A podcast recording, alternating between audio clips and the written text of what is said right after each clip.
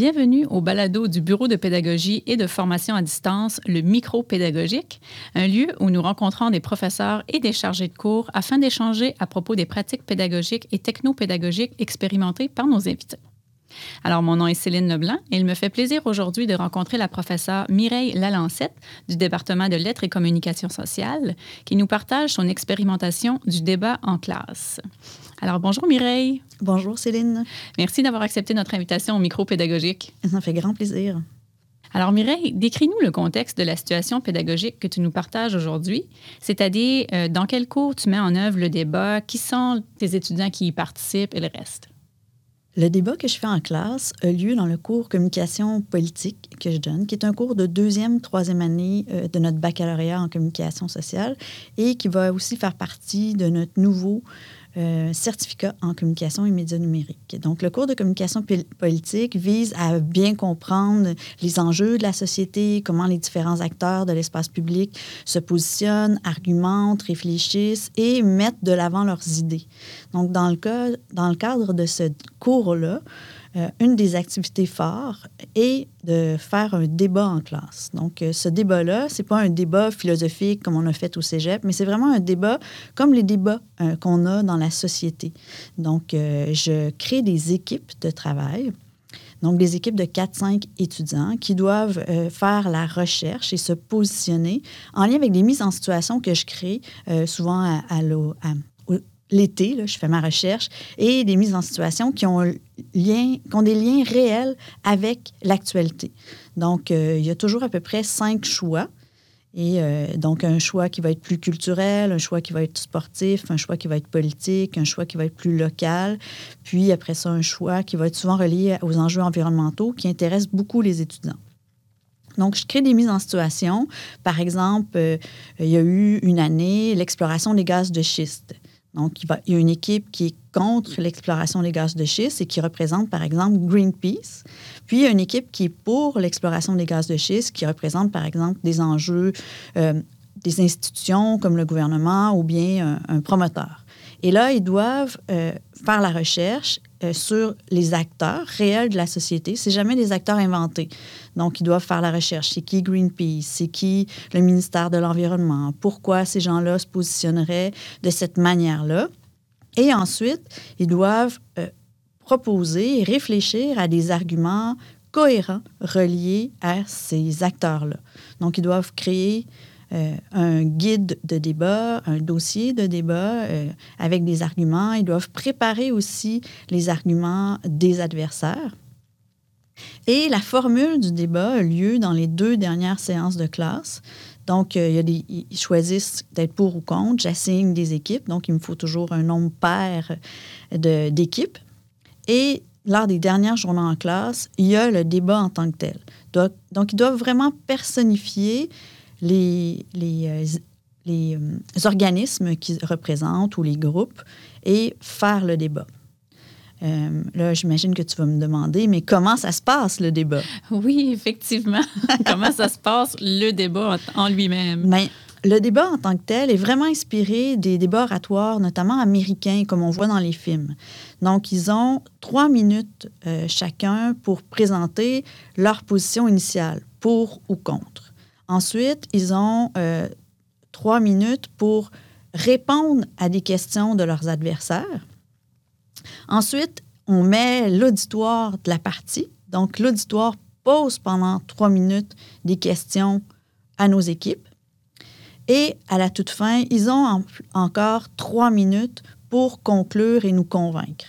Donc, euh, il y a une dimension qui est planifiée, et il y a aussi une dimension qui est improvisée, mais dans le travail de préparation, euh, des questions qu'ils ont posées à leur adversaire et des questions potentiellement euh, qu'on leur poserait potentiellement, il y a une dimension aussi de, travail, mais aussi d'interaction en direct, un peu euh, comme dans la réalité des, débats ou des interactions devant les publics. Donc, c'est vraiment fascinant ce qui se passe à ce moment-là. là Est-ce que physiquement, euh, les, les, les, orateurs se retrouvent comme devant un lutrin? oui, je vais venir du bureau de l'équipement, des vrais lutrins. Euh, je fais une mise en scène de la salle euh, avec les équipes de recherche qui sont à côté. Et puis, ils ont le droit aussi d'utiliser le PowerPoint là, pour, pour montrer des images ou montrer des choses. Si, par exemple, ils mobilisent une vidéo, mais ça compte dans leurs trois minutes. Donc, euh, puis euh, maintenant euh, que j'ai eu une expérience où il y avait eu connivence avec la salle, ben ils n'ont pas le droit de planter des questions comme dans les débats politiques où il y a, des, gens de la classe qui, qui s'organisent avec eux pour les mettre en valeur. OK. des questions planifiées. oui, oui, oui, oui, OK. Intéressant. Est-ce que les étudiants choisissent leur position? en fait, quand je crée les équipes au début, et euh, je leur demande de, me donner une feuille et d'inscrire dans, dans, les cinq mises en situation euh, leur, première, leur premier choix, deuxième choix, troisième choix, de, de me dire s'ils voulaient, voudraient être pour ou contre dans les, trois mises en situation ou les cinq mises en situation. Et après ça, moi, je fais des pairages d'équipe. J'essaie toujours de leur donner leur premier ou leur deuxième choix. Mais c'est sûr que si tout le monde de façon à ce que ça se répartisse aussi. Qu'on ait, euh, souvent, des fois, dépendamment de la, la, grosseur des classes, on peut avoir deux débats. J'essaie de ne pas les mettre la même semaine, mais comme ils doivent tous rendre leur dossier du débat avant, lors des premiers débats, mais c'est pas problématique dans la mesure où ils peuvent pas euh, s'influencer l'un l'autre. Donc, euh, oui, ils choisissent d'être pour ou contre certains sujets, là, puis je, je m'organise pour que, que ça, ça, ça, leur plaise, qu'ils soient motivés par le sujet. Est-ce que c'est -ce eux qui déterminent lequel des coéquipiers qui va débattre Effectivement. Oui, ils organisent leur équipe, mais c'est sûr qu'il y a une partie qui est une note d'équipe, donc il faut qu'ils soient certains.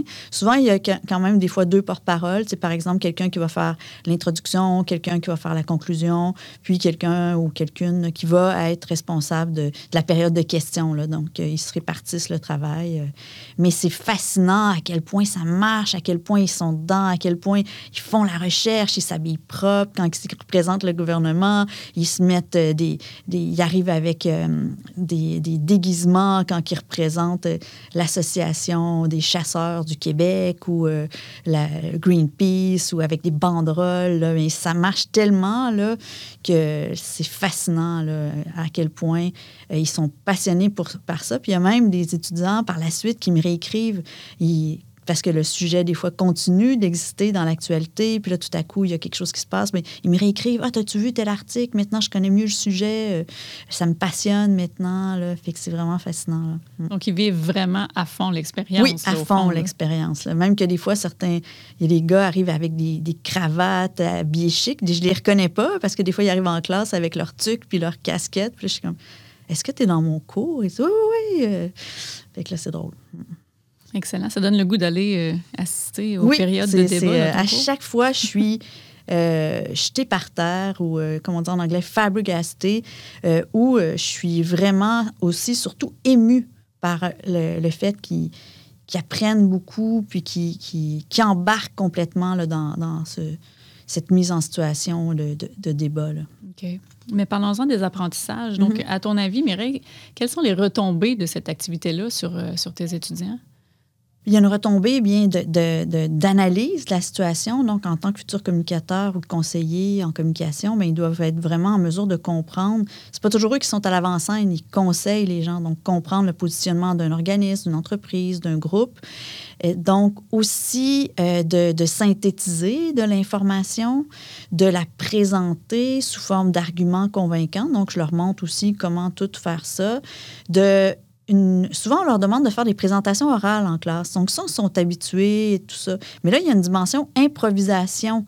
Il y a une dimension travail de, de, de livrer un discours, un, livrer un discours convaincant, d'être en mesure de répondre à des questions euh, et d'être préparé à répondre à ces questions-là. Donc, c'est sûr qu'il y en a qui, trouvent ça très stressant, là, puis qui m'en, il y en a même qui m'en veulent. Là, tu, tu, me stresses, là, comment tu peux nous faire ça?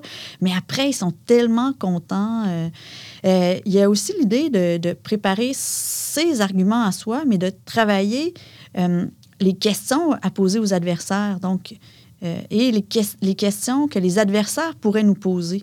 Donc, il y, a comme une gymnastique intellectuelle qui est vraiment intéressante de, de, de, travailler à la fois son positionnement puis le positionnement des adversaires. Donc, ça oblige aussi à faire une recherche sur son point de vue, mais le point de vue de l'autre. OK. Donc, ce que je comprends, c'est que les apprentissages sont multiples, mais tout le temps dans le plaisir. Toujours. C'est mon, mon credo euh, pour tout ce que je fais. c'est excellent. Alors, et maintenant, euh, Mireille, la question qui tue.